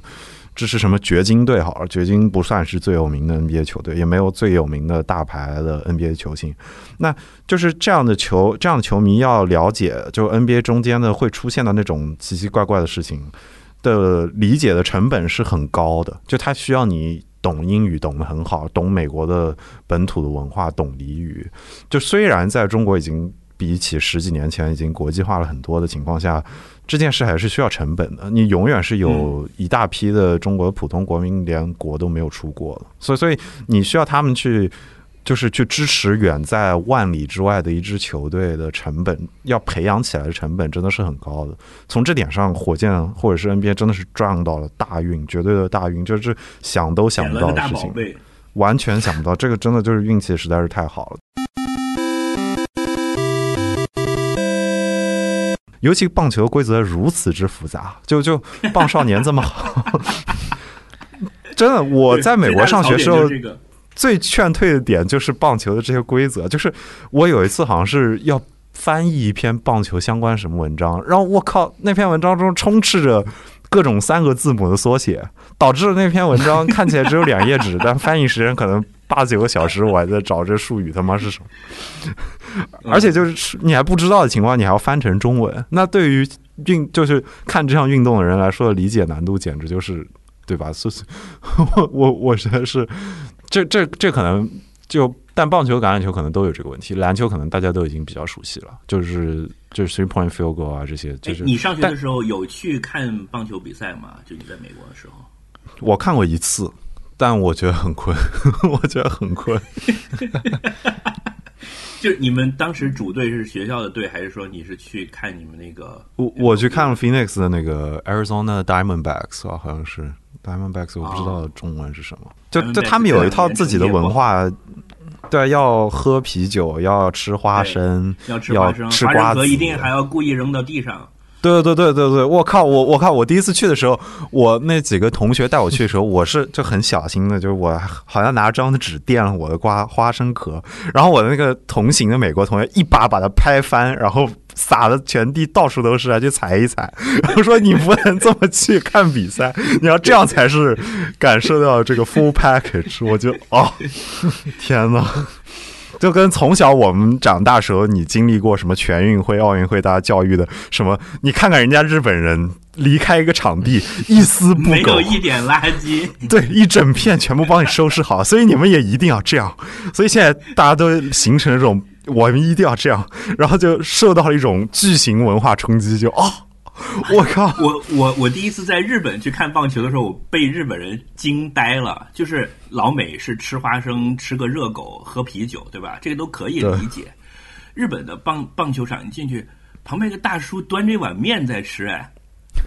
就很拉面，哎，就我觉得好恐怖，因为他们那个座椅就很窄，就是。人如果要进进出出的话，我都要站起来让他过去，然后就跑到那个商店就买了一碗拉面回来，然后就端着碗，然后还要让我让开，就要走到里面去坐下吃。我觉得怎么这样啊？日本人不是很爱干净的吗？就非常的。然后广岛那个他们有一个本地很红的球队，然后他们经营的很好，他的那个观众席是有烧烤席的。不是，等会儿是 是是爱烧烤的粉丝，还是专门让出了一圈，就是你们可以来这儿烧烤？他们的那个球场的座位有烧烤席，有泡澡席，我等会儿等什么泡澡席？有榻榻米席。就榻榻米席是否你全家人一起去？就是日本人不是很喜欢那种大家坐成一团，然后把吃的东西拿像开欧哈纳米那样，大家在樱花树下野餐的对对对对，感觉吗所以他那个球场是有是有榻榻米席、有烧烤席，然后有泡澡席的。你可以一边泡澡一边看球，我惊了。这个服务精神真的很日本，好吧？嗯，是的，呃，我们这好像话题差远了。完全跑走了。对，但但那个这个棒少年中间就有过那个日本的那个那个人是谁啊？是个是个是个老板纳吗？是个感觉像是教练联盟的亚太地区主席，哦。对，对，他笑的也很日本，好吗？他最后上去说谢谢，然后笑起来笑的特别狰狞，我当时就觉得对，这是我当时最出戏的一点。把 把小朋友吓坏了是吧？来了一个日本鬼子。啊、gosh，真的是所以你们俩看完这个电影之后，会想要去多了解一下棒球吗？不，我觉得我在美国待了六七年，我都没有去了解棒球，我觉得我应该不会多了解棒球。我觉得鬼就是，我觉得过了这个风潮也都是这样，就是这个就过了。而且这个电影真的吸引的地方也不在于棒球吧？嗯，对对对，确实是。对，只能说希望 MLB 在这段时间能够抓住这个机会吧，他多做一些宣传，他真的要抓住。但是这已经是个很大的利好了，就在国内对 UFC 跟 MLB 啊，或者是 NFL 啊，从来没有赶上过这么好的机会，就是 有一部片子给大家留下了这种印象，这个真的还蛮好的。篮球跟足球所以，如果你将来有小孩了，你要送他去，就是学一个体育方面的。你要你说会不会选？棒球吗？对，我觉得棒球应该还是会贵吧。我我觉得，我觉得我我我肯定不会上很多体育培训班的当啊。就是我觉得有很多很傻你自己已经踩过这个坑了，是吧？不是啊，就有很多运动，我觉得就很蠢啊。就是，就是我我我一直有一个理想，就是我觉得很多就是需要有那么一种 camp，就是小朋友现在应该小朋友还是会的，就是夏令营跟冬令营，对不对？就是会有出现各种奇奇怪怪的什么篮球夏令营、足球夏令营这种东西。然后只不过现在在最大的一线城市还会有橄榄球夏令营、棒球夏令营或者是别的夏令营而已。但是我一直觉得理想状态下应该有一种夏令营是像嘉年华一样，让小朋友买个两天通票，可以在那个里面像会场一样去体验十到二十种运动。然后他可能没有玩过，但是他经历过，就是他知道这些运动是什么。然后比如说他每个可以玩个一两个小时，然后他知道他自己喜不喜欢这项运动，然后他喜欢不喜欢之后，他可以 OK，他可以去可以去找这个对应的班级，或者就比如说。就他可以去找一个他适应的运动，就而且这个是不分男女生，就是我觉得这个选项要在的话，就是很多，就你读到过很多，比如说女生，很多女生会说自己从小最恐怖的就是体育课，对不对？就就是觉得啊，要跟着大家跑圈，跟打篮球或者踢足球是件非常蠢的事情。我我也认同了，因为没有选项嘛。那如果你有一个选项可以选，你觉得踢篮球跟足球不适合你，但是比如说你觉得棒球 OK，甚至你觉得就你看了这部电影之后觉得棒球蛮酷的，你想去练棒球，我觉得都很好。但是大一去美国上学的时候，受到最大的冲击就是他们的学校基本上。永远会在中小学的时候就给孩子提供五到十种运动供你选择，而且就都会有还不错的教练，甚至是这些教练还可以平时带你练一练体能啊、肌肉啊，在很小时候就帮你树立很好的观点。但我觉得国内的话，就是没有这种机会，就是。我觉得，哪怕是说这种事情，就是在有成本的情况下，就比如说他一开始只能在一线跟二线城市推广，但是它可以让很多有这个经济条件孩子知道自己喜欢或者是他的身体条件适合什么运动。就你不一定是一定要手长脚长啊，或者是特别灵敏啊，你可能能找到你的优势。你比如说棒球，你可能你可能发现你对于场上的位置的理解，或者是接受指令，或者是对别人的传达的效果很好。这些我觉得都是就就就是不同运动的不同的特点。但是我觉得很遗憾吧，就很多人没有这个机会，就就所以他们可能真的对运动，或者是从小的时候就很不幸就错过了那个喜欢上运动那个窗口。这这点我觉得挺遗憾。嗯，我觉得现在家长很重视了，就是他把它作为一个。类似奥数这样的，将来在学习竞争方面的一个加分项在搞，而且挺认真、挺下本的。对，但这是我恐惧的一个地方。其实又走到了另另一个对对对，对，就就就又变成了孩子到底能不能从这项运动中获得快乐，还是家长获得了孩子获得了成功的快乐？但 anyway，对小孩来说，还是多了一个就全面发展的机会。多了一个，我觉得送去，就不管出于什么样原因，送去体育的兴趣班总比送去奥数兴趣班要好。嗯，HB 爆言，作为一个科学家，你自己成绩很好，你有，所以所以你的小孩，我将来会送他去学体育，对吧？我我觉得就是小孩必须要有一个自己样自己的体育项目。就不管你擅不擅长、行不行、好不好，但是你必须要有一个你经常在参与的体育项目。嗯，就在这里面获得快乐最重要。你像我，就是从小是就是一个完全不运动的人，我小时候真的非常的废柴。我是真的到了三十岁以后才意识到，哦，原来那时候那帮逼喜欢在上面跑来跑去是这样的，就是原来跑起来是是是快乐的。而且是一种，我觉得我我们小时候最最大的阻碍来自于家里，就是家里觉得你去搞一个体育运动是不务正业，就是就是我小时候跟邻居去去去巷子里踢足球，我我家里是绝对反对的。嗯，OK OK，因为又对学习没帮助，又危险，还容对还容易受伤。还容易受伤，对，然后你就就就觉得在街上搞体育运动，小孩都是那种混混，不务正业的，不要跟那些人玩，大概是嗯是这么个状态。是的，对。但是现在肯定是不一样了。现在小孩，你如果想要搞个体育运动，只要家里负担得起，我相信大多数人还是会支持的。对，但他们还是喜欢棒球这种彬彬有礼的运动，知道吗？就还是有一种驯化的这个逻辑在里面，我我觉得绝对是有的。就是 你你你说也很厉害的，那个推荐看 B 站上有棒球打架集锦，就是没有一个队友要坐在板凳上等着。棒球比赛开始打架的那个场面特别好看，就是在于那个镜头不是都拍着球场吗？对，然后两个人打起来了，对吧？然后突然两边的那个呃休息席，呱，有一堆人拥进来，就那个场面很过瘾。OK OK，你可以节目录完以后发过来。又来宣传棒球的阴暗面是吧？还有很多阴招啊，就投手故意把球往对方脑袋上投啊，这样子啊。哦，对啊，就那另电影里面不是有一幕吗？他扔了一个高球过来，然后马虎说那是个高球，他就完全没打到。我也不知道高球好像是 OK，会会处理方式应该就完全不一样，对吧？嗯，在 MLB 的话，可能脾气差一点的打击者就把球棒在膝盖膝盖上这样啪一下瘸断了，然后就冲过去跟他打架了。我我操我 球棒不是金属的吗？现呃现在不用金属球棒啊，嗯现在现在都用哦用用回木棒了。嗯。哦，嗯，哦，gosh，我他毕竟还是一个野蛮的体育运动，就没那么彬彬有礼，只是相对其他的来讲稍微什么一点点而已。嗯，嗯，我对我那天哎，我周末的时候，我妈还问我，将来你有孩子以后，你会不会让他去上学而思这些学校？因为她理解中我是个特别在乎孩子快乐的人，就就可能觉得我完全不能接受任何。就孩子把时间花在他没有办法获得满足感跟成就感的时间的嗯消耗中去，就我我啊就很，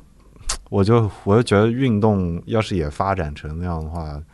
我觉得还挺遗憾的，就就哦，gosh，就那那个画面还挺难想象的。对我觉得不会不会，就是运动这个东西是一个成本很高的，你要你要很多时间时间成本和这个金钱成本。就是我觉得学而思这种类似于培训班，它就是一个疯狂内卷的结果嘛，大家都想要用最少的这个成本去去去竞争出最多的优势嘛。这嗯体育完全不是这个就不能走上这条轨道的这么一个事情。就是你做题是一个说白了，做题是个成本最低的上升渠道。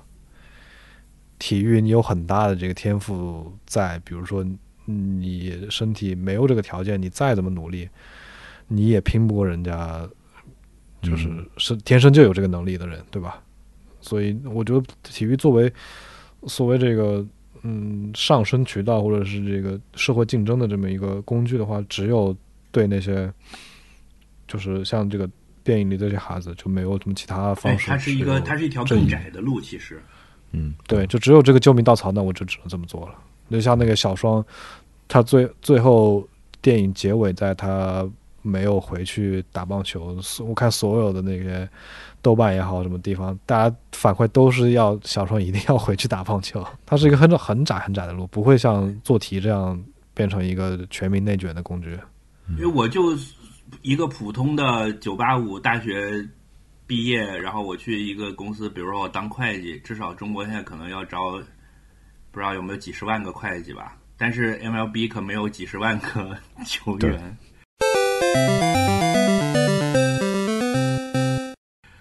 哎，但是你你知道吗？MLB 的最低标准就是你即使是板凳，就电视上看不到你的那种，你只要是签约 MLB 的球员，你知道最低工资有多少吗？年薪有五十五万美金哦，那跟我我不知道篮球现在是多少，是不是还不错？不是 不是 你想说明什么？它的就是难度你就是那种很懒的，然后就希望球队不要进季后赛的那种，因为进了季后赛还要多上一个礼拜班儿的那种球员，都可以拿五十五万的年薪，是不是还不错？他那样的心态肯定进不了 MLB 吧？等一下，他肯定是遇到了什么问题才会变成这样吗？我靠！所以，所以我我一直觉得，就是说，如果我在一个类似大联盟，比如说我在 NBA，我就在像你讲的什么掘金、丹佛掘金这种球队当一个板凳球员就好了。然后打客场的时候就当出差，平时嘛，反正住在丹佛 肯定也也不贵，对吧？平时开着车就去，怎么回事？住在丹佛球场训也不贵，练一下哎，肯定比住在 LA 要便宜吧？西瓜，你这样说，我觉得特别像在描述就是高校这个教师系统。啊，就是你混一个板凳教师，你不需要什么有名教授的升很多项目，对，你只我也不达到这个位置清，华，对，然后你就有一个体面的收入，然后你就可以过那种半退休的生活，你上不上场都有钱拿，这这种。嗯然后呢，就是呃，你但但这个目标在于你要首先要卷赢很多人，要进到这个序列里面，这是一个非常难的事情。对，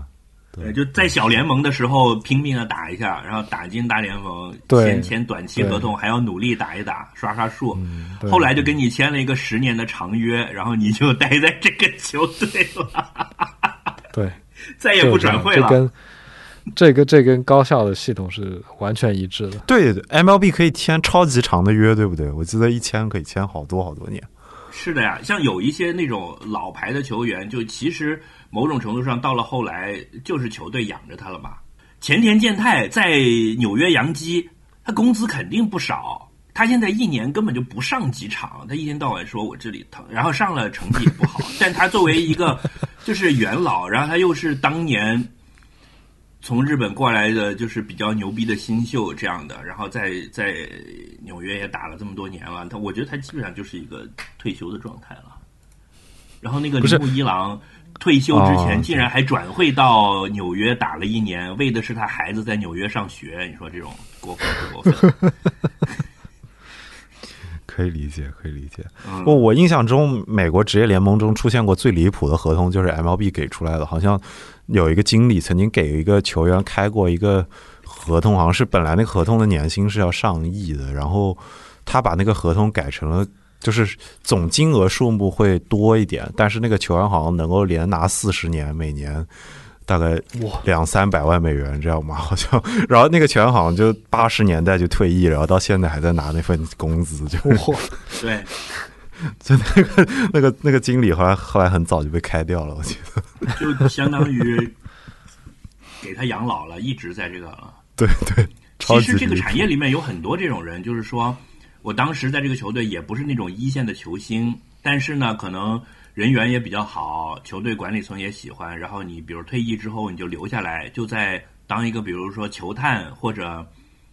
呃球场的管理人员这样的岗位，嗯，就好多年都一直在这里。你知道吗？我突然觉得 MLB 应该立刻跟这个学校，呃，跟跟这个强棒有一个基本的合作。他应该，他应该就比如说立刻签下，或者是雇佣好几个这个强棒已经超龄了，然后在基地工作的球员，或者是给他们提供英语课程，然后跟他们有个合作协议，就是比如说让这些孩子立刻就可以去 MLB 的基地未来工作啊什么的，就就就就借上这个东风了，就就完全，这个电影应该都有他 MLB 的投资，嗯哦，嗯那应该也有，那应该对，嗯，应该有，但我有个感觉，这个电影并没有我们所想象的那么火。嗯，就从他现在的排片量来看，只是我们这群人中间觉得他特别好，但是你看，就现在还很还就还是排不太上片的这种状态。哎，对了，你不觉得很有意思吗？就传播到我们这儿途径，我不知道你们俩是就波比，你肯定是因为婉莹，你跟婉莹一起发现的这部片，对不对？大西瓜，你是什么时候开始看到这部片子？就是你是怎么知道这部片子的？我去年就知道有这个片子了，因为那个呃小马联盟那个比赛，在北京是有比赛的，OK OK，然后我时不时会关注一下，因为我我有关注几个这个中国讲棒球的公众号，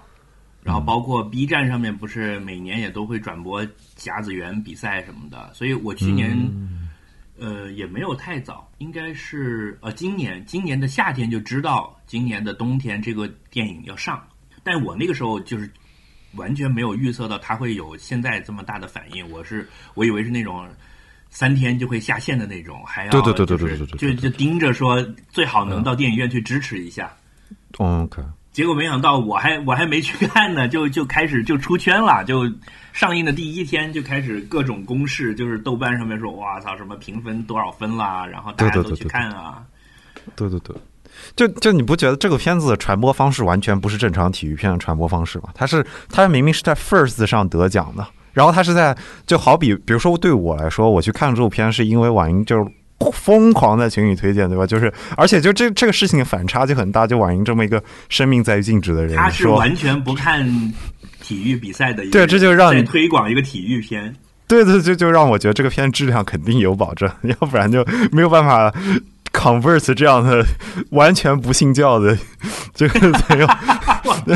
对不对？对，所所以所以所以所以完全是在文艺青年中杀出了一条血路，他根本不是在一个穆斯林在跟你安利《十戒》这个电影，是吧？对啊，就完全是对，所以所以它的传播路径真的跟真的跟大家想象中的，就或者说你哪怕是作为一个，比如说 MLB 好了，他们以前可能认为自己都是要跟我没有说懒熊不够大的意思，但可能都是跟专业的体育媒体合作来推广这样体育的节目，但结果反而是这篇是证明你应该走的是投向投向文艺青年的怀抱，然后他们有超级强的号召力跟这个动力去宣传，然后才可以做到这一点。就就我觉得指出了一条明路，好吗？就是就是市场营销不要不要只针对好你自己产品的属性，你应该想清楚什么样的人不能帮要不要上你的忙。去，就是说如果过去十年在你的既定的那个目标人群里面没有搞出动静，那么你现在就应该绕道去找一个新的战略，就是农村围包围城市才能救中国，是的，不能照抄俄国经验。我真的觉得很好。华伦，我觉得你可以当那个 MLB 中国区的这个就是市场总监了，已经。别别这样，我这个节目应该会有很专业播棒球听众听的。我觉得还是我我我我我我没有没有没有没有，我我还是我可以可以帮 MLB 中国找到一条新的路嘛，就是说一种更人性的呃，去讲究个人的感召故事的，而不是聚集在原来的体育迷的叙事这个窠臼里面去做 MLB 的推广。因为原来的那帮人可能他虽然是体育迷，但是他看惯了 NBA，他也不太能接受你这个打的棒球了，可能反是的，是的，而且就这个故事，就好比我其实第一遍看的时候，我没有那么大冲击的一个原因，就是 Netflix 之前就今年有过一个 documentary series，有一个系列纪录片叫做叫做 Resball，就是就是它是英文的 Reservation Basketball 的简写，它就是讲的是就是美国的印第安人保留地的高中的篮球队想要去拿州冠军的故事。然后，所以，所以就是因为在美国的印第安人基本上都就是都，我不能说都很穷，因为有很多开赌场跟卖石油的还是挺有钱。但是就是在那百分之一之外的绝大多数的印第安人的或者他们生活的环境都是巨穷无比的，就是一大概方圆几十几几万公里中间就没有几条路的这样，就这种环境是挺正常的。嗯所以，所以那个片子拍的时候也拍了很多，就是那个高中的那个篮球队，家中的每一个孩子基本上都是啊，我不知道我爸在哪儿啊，或者是我妈吸毒啊，或者是就就就是是就是很类似。然后就是他们那个球队大巴去接孩子上就去打球，大概要就开个几十公里才能把所有人都全部带上，这种感觉，就就就，所以所以所以我觉得就是这种故事，我之前看过类似的之后，我一开始看强棒这个故事之后没有那么震撼的感觉，就我觉得就是可能我已经很适应了，就是运动中间充斥这种从最底层爬上来的孩子，从就是从不无论是什么时候运动都充斥这种从最底层爬上来的孩子，靠努力。然后成不不一定成功嘛，但就是努力的这种故事，所以所以一开始我是没有这种震撼的感觉的，但是好像就是就是要多，我反而是品了他就是这部片在体育之外的这些，包括那个成长的部分啊，包括昨天就是蒙太梭利那个节目里面，我觉得他说混龄的那些点，这些都是让我反而，觉得、哦，对对，我觉得混龄那个真的是非常非常提到我的一个点，就是嗯。一个一个男人在成长的时候，都是意识到别人也在依靠他的时候。嗯嗯等会儿这跟混龄哥哥。这跟混龄有直接的联系吗？你要不解对，因为因为你是一个大哥哥嘛，你要照顾比你小的小朋友，OK，就是那个责任感，就你就 get 到了什么叫责任。你看那个什么孙孙岭峰教练怎么样去呃驯服马虎的，就是给他两个更小的，然后说你现在是他们的头儿，你来教他们。啊，他一下就觉得我操，我是老大。然后那我本来他没事干的时候，他是在旁边瞎搞的嘛，就搞来搞去，然后捣乱。就是因为你们能玩，我不能，那我就不停的要引起你们注意，或者想办法打断你们的进程。然后现在就给他安排个工作，让他教几个完全不会的，然后他就在那儿，是吧？我就我觉得这个真是非常典型的一个场景，就是每一个男人他成长的点都是他意识到他自己是被依靠的。被需要的，然后你你你负有一个责任。你们俩还有什么关于这部片想到的点？我好像 HB，你你看的过程中是怎么样的一个、一个经过？有什么感动的点？我觉得他 HB 今天讲的很少，对呀、感动的点，因为你肯定也不野呀、你小时候肯定是个好小孩。不 不是吧？不一定吧？I don't know。是我我小我小时候不野，但是我我我看那个片最大的感觉就是他的呃那个声音跟那个摄摄影很棒，对，嗯这是我嗯我看第一遍的时候最大的感受，嗯就是而且直接驱使我去再刷的，就是因为我想仔细看一下他的这些背景音乐以及这个摄像一些具体的手法。我觉得他是不是给主要追踪拍的几个角色带了那个加麦啊？因为感觉他那个收音有的时候是嗯镜头没有在对着的时候也收了的。我就是一些技术上的细节。你像那个我我最典型的是是那一场嘛，嗯，就那个马虎说我就是个流浪狗那一场，嗯，他是同时两条线在并行的嘛，教练在一边训话，这一边他是在罚站的嘛，他肯定是有嗯。有至少两台机器在对着他们拍。那个那那个收音，我觉得真的是捡到宝的感觉，就那一句话是可以拿出来做 headline 的。哎，我觉得这可能不是同一场，哎，嗯，但但他有可导演好像能是不不，导演好像在演讲里有说那个一席的演讲里面讲了，对对对对。OK，他好像有说是，他他好像解释了，他说就这次他拍的这个片子跟他以前拍的纪录片的团队比大了很多，所以他同时有好几个机就是位，多机位，对对对，同时可以抓好多。但多机位你那一幕想象一下，工作量真的很很很大，对导演来讲就对难多了。对那一幕，我觉得最妙的地方就是他好像最后讲完说我就是个流浪狗之后，就是就他说什么我就犯错，我一次犯三次，我说我就不坐飞机。然后那个就有一个飞机的声音过去了，就飞机巨吵的那个声音过去，然后他抬头看，然后他咧着嘴，然后那一幕下一幕你以为会给过去一个飞机，结果他给了一个塑料袋在云上面飘。那我觉得那一下特别妙，就是对，你就就，你就觉得，哦，就就是导演他绝对是花了心思的，他绝对是不是白白的给你那样一幕。有好几个这种，就是它其实超出了正常的纪录片的镜头，就是那种很有美感、很有镜头语言的诗意的这种镜头。嗯，呃，在宿舍里有一个拍墙上的那个灯照着树，对，那个影子在动的那个，然后老是有这种远中远景，他们排成一队从这种垃圾堆或者很破败的场景里走过啊，这种镜头，包括最就是有有一个镜头我我印象很深刻，就是他们在那个中山训练的时候，呃，隔了一条河，对面是两个小孩在在追打，然后这个摄像机在河这边，然后像有一个滑轨一样非常稳的嗯跟着这两个小孩在平平移。嗯嗯，就你如果是纪录片，我就很难想他预先在那铺了一条轨道，然后在在这边，对，反正应该是架了很大的设备在那在那弄的，不像是普通手持的这样去拍也有可能是那个大疆那个什么云台，嗯。啊，稳定器是吧？嗯，那个，华伦去找大疆要钱，哎，我我突然想插入一个完全不相关的梗，我觉得就有了瓜老之后，这个这个节目录制就非常有药丸台的感觉，所以我觉得好像无厘头插入什么都可以的样子，就是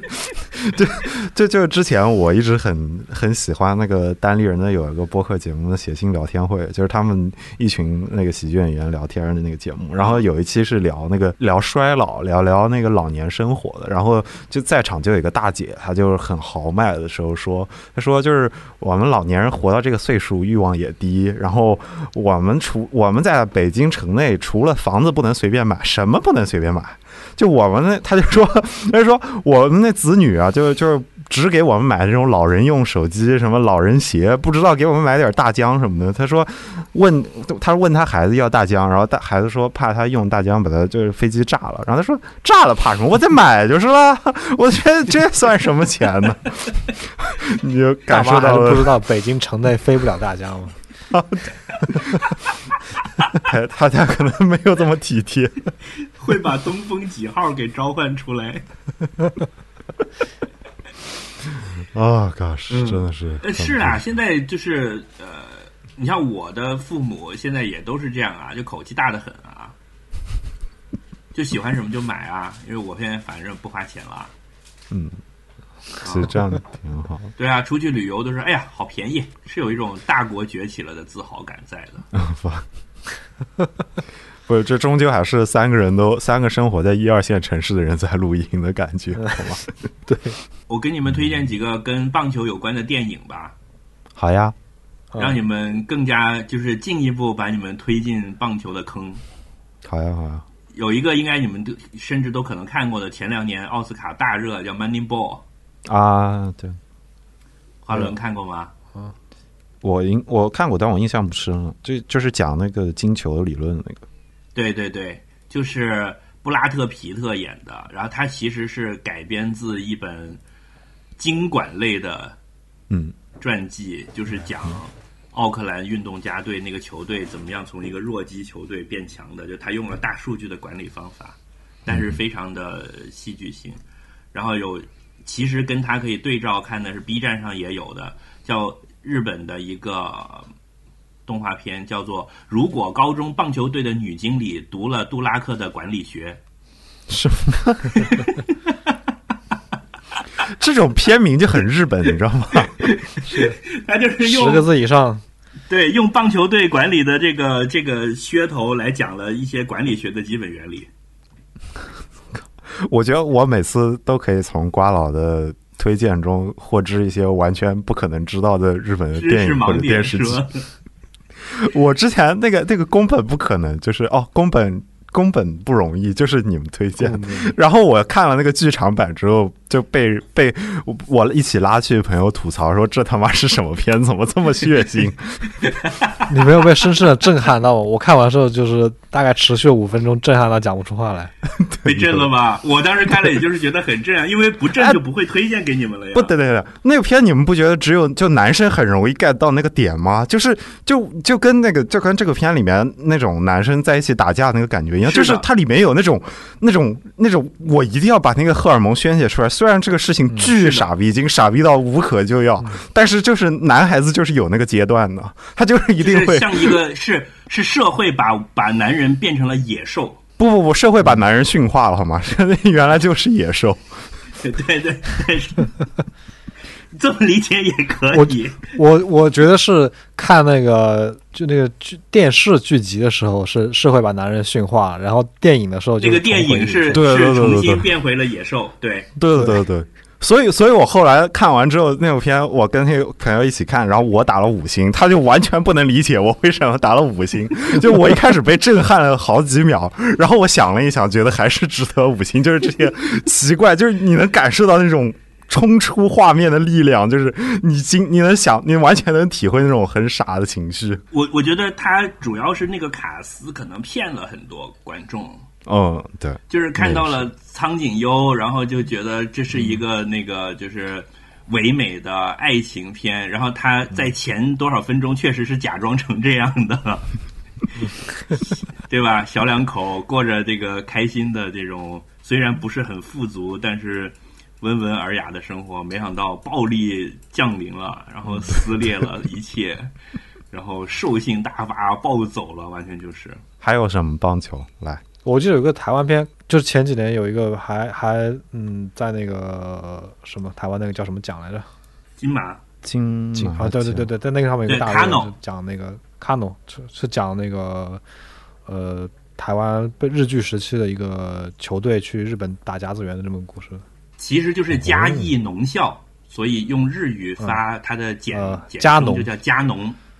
所以是卡农。豆瓣上好像没有这个条目了，对它有一点点比较难看到吧，对有一点点敏感吧。对这一段哈伦，你可以事后选择要不要剪掉。我给你大概介绍一下 那个，它有它有一个非常明显的情节在里面。啊对就是日本人到了台湾之后呢，一方面兴修水利，帮助当地的人建设了后来成为了粮仓的台中平原的物质基础；一方面在当地呢搞了棒球队，然后这个教练讲过一句话，就是具具体那个话怎么讲的我不记得了，大概的意思就是汉族人比较，但是有战略眼光，所以呢就当投手。日本人呢 坚毅，啊、这个能忍耐又坚毅，所以就去当这个打者。然后呢，原住民高山族狂野跑得快敏捷，就去就去搞这个逃跑垒盗垒的这个工作。我们这这几种人全部集合在一起，成为一个队，才是最厉害的队。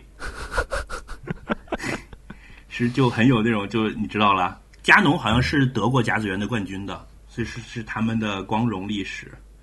我去参观甲子园的那个纪念馆，还看到了加农的那个队衣，还挂在他们那里，确实也是一个光荣的历史吧。但这个有点敏感。没事，我把它逼逼掉。那个沈阳的一个中学也进过甲子园，哦，沈阳还是长春的当时的一个中学也是进过甲子园。这当时是说的是日剧，就是快百年前。满洲满洲国的时候，哦，OK OK，就对，又又出现了一丝不和谐的气息。我开始就想讲说，中国发展棒球事业有一个很好的点，就是能够加强跟韩国和日本的联系嘛。比如说，我们搞一个东亚大联盟怎么样？日职韩国联赛和现在台湾的中华职棒和我们中国的中超一起打，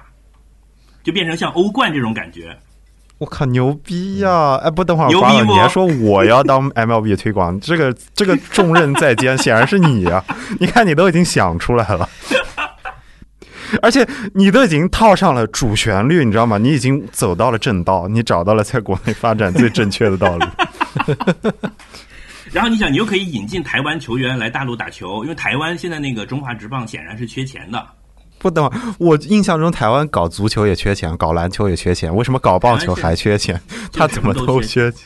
台湾现在好像只有四五支队在打了，就那个比赛已经越来越不什么了。但你想，如果我们大陆搞一个大的联赛，至少首先可以让台湾的几支队也一起来参加，对吧？就像 NBA 现在有两支加拿大球队一样，这样是不是促进了两岸的和谐，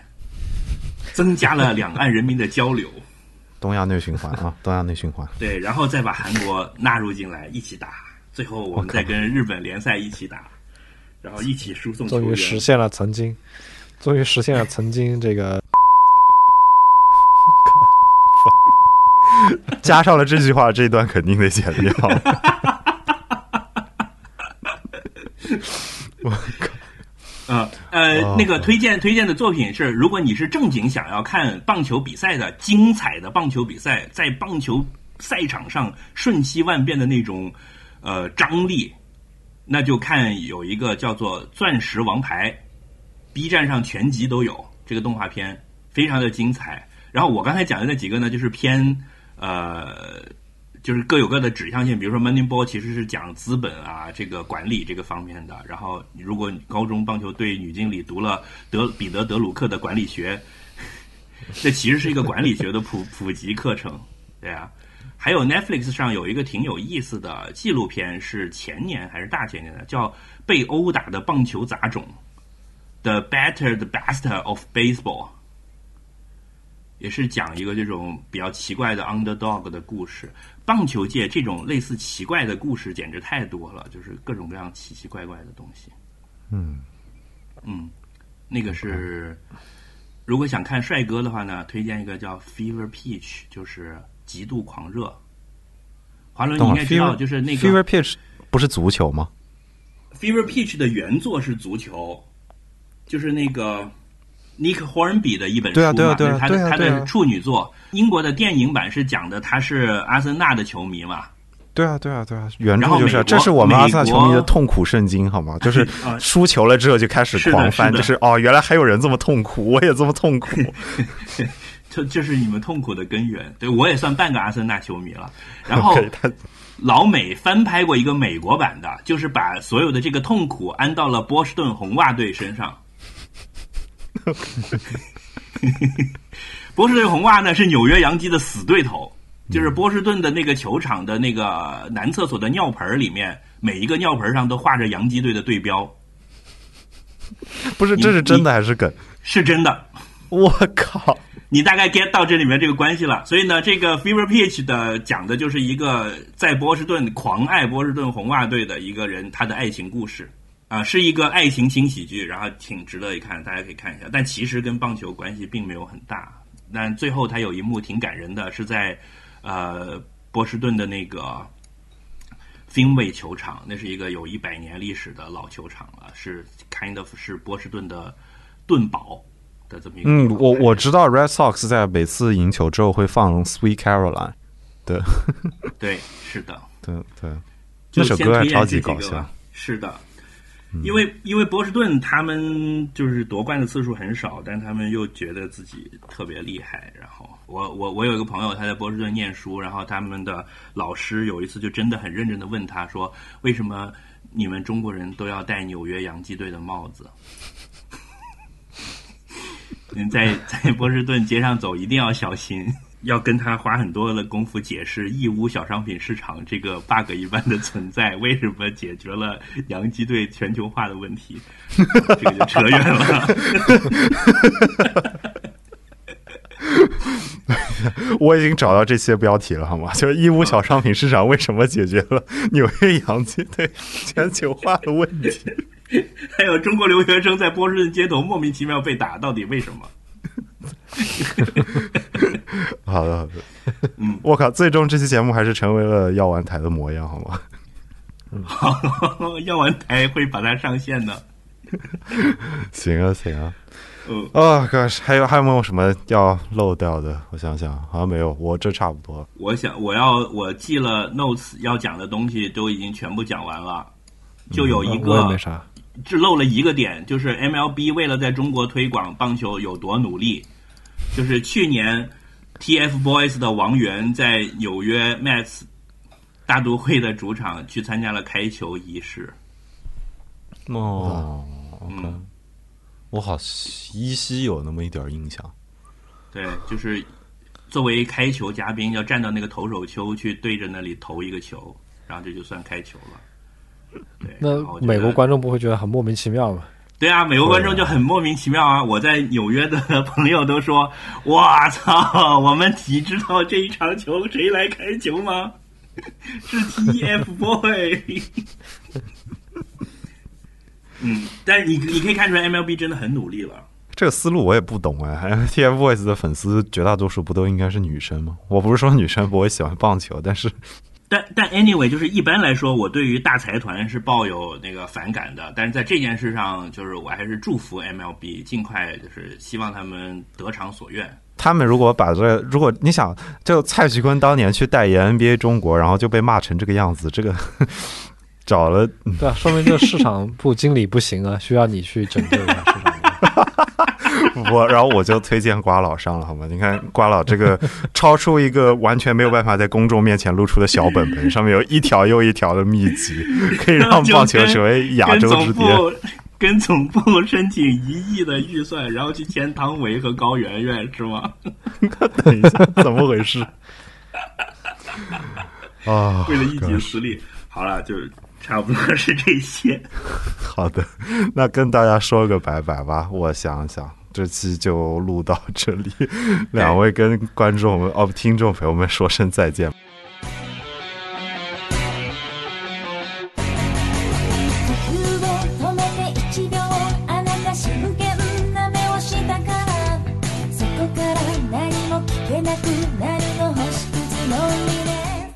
大家一定要去 B 站上面多看那些什么棒球有趣视频，然后从此爱上棒球，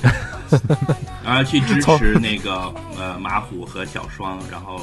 有有如果在北京在南京的话，就去看那个强棒天使队的比赛，哎，他们两个现在在打职业了吗？他们应该在打那个少年比赛吧？他们那个强棒天使队应应该有参加一些什么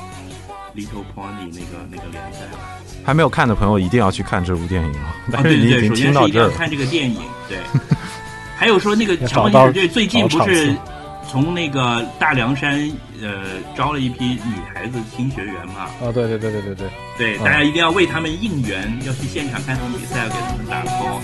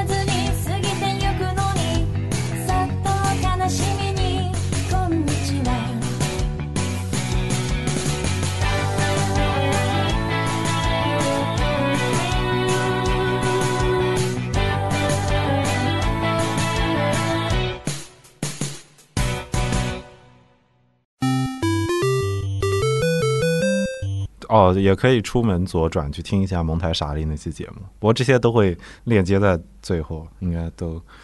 对。好的，好，那这期就到这里了，感谢两位来串场，这是